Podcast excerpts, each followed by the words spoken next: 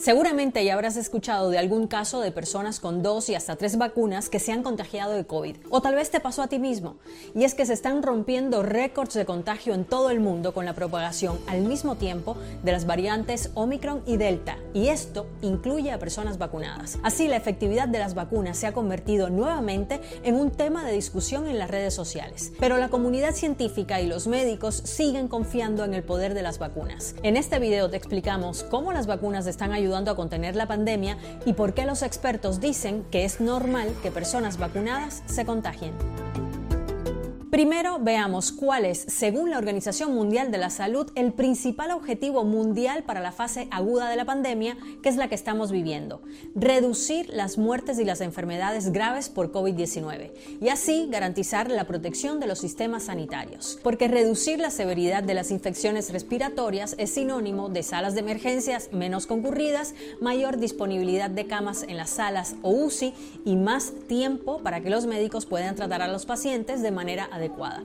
Y los datos muestran que las vacunas sí están ayudando a cumplir con ese objetivo. El Centro Europeo para el Control y la Prevención de Enfermedades y la Organización Mundial de la Salud estiman que se ha salvado la vida de 470 mil personas mayores de 60 años en 33 países del continente americano desde que comenzó la vacunación contra el COVID. Y solo en Estados Unidos, la aplicación de dosis contra el coronavirus evitó hasta noviembre de 2021 un total de 1.1 millones de muertes y 10.3 millones de hospitalizaciones.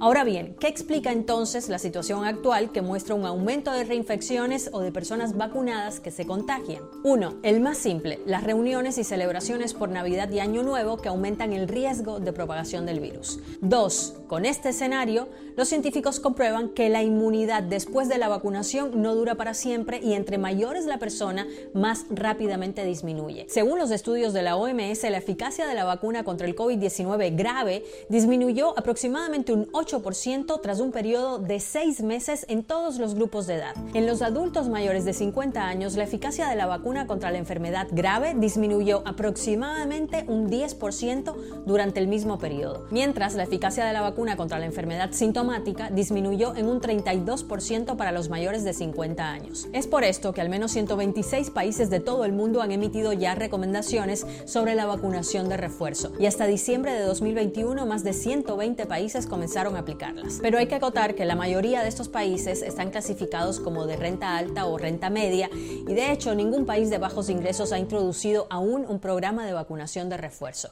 Esto, según los expertos, hará aún más evidente el problema de la desigualdad en la distribución de las vacunas, pues mientras hay países aplicando hasta tres dosis de la vacuna, otros, en África, no llegan al 1% de la población inmunizada. Y esto además constituye un gran obstáculo para la lucha contra la pandemia puesto que propicia la aparición de nuevas variantes, como la de Omicron, que es de hecho el tercer factor que explica el aumento de casos que se vive actualmente. Se trata de la variante más transmisible que se ha reportado al momento y además la inmunidad previa que tengan las personas, sea por vacuna o por haber pasado la enfermedad, parece ser menos efectiva. Esto explica la infección en vacunados, algo que según opinan los inmunólogos debe verse como algo normal. La buena noticia es que el aumento de casos ha venido una tasa menor de muertes y hospitalizaciones. Es decir, la vacuna sigue protegiendo frente a las formas más graves como se esperaba. Miremos esto en datos.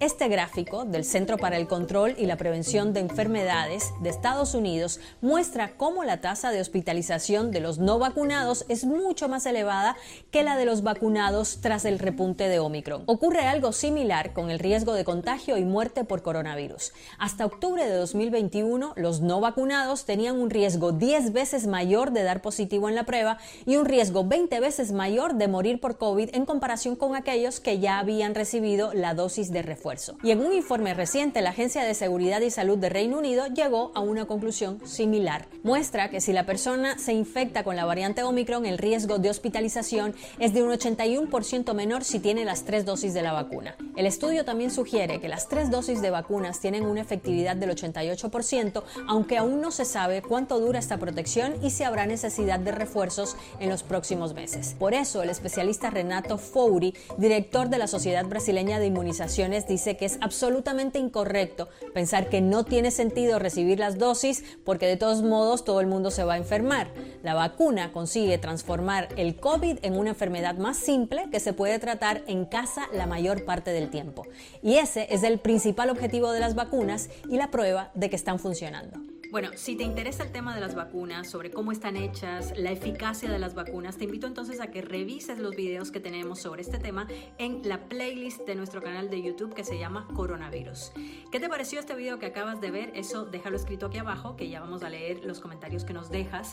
Si te pareció interesante, si te parece que esta información es importante, que tus contactos la tengan, entonces comparte este video y no te lo guardes solo para ti.